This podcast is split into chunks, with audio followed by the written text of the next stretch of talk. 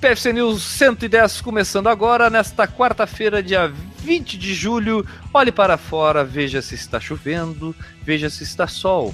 Independente do clima, Enio, pegue no meu ombro e vamos adiante. Vamos lá, Enio, o que, que a gente vai fazer agora?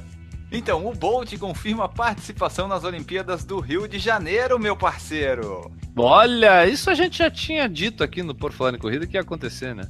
É, isso era meio que óbvio, né? Daí no início do mês teve aquela aquela dúvida, né? Dúvida, dúvida entre aspas para as Olimpíadas. Mas daí, na terça-feira passada, ele foi confirmado pela delegação da Jamaica para participar dos 100 metros, 200 metros e no revezamento 4 por 100. E daí o Bolt vai vir, né? E a gente só não sabe as condições dele, mas a tendência é que se tudo correr bem, ele esteja na final com a Jamaica no 4 por 100 e no 100 e no 200 metros também. Então é isso aí, a gente volta a falar, esperamos para ver em que condição que ele vem.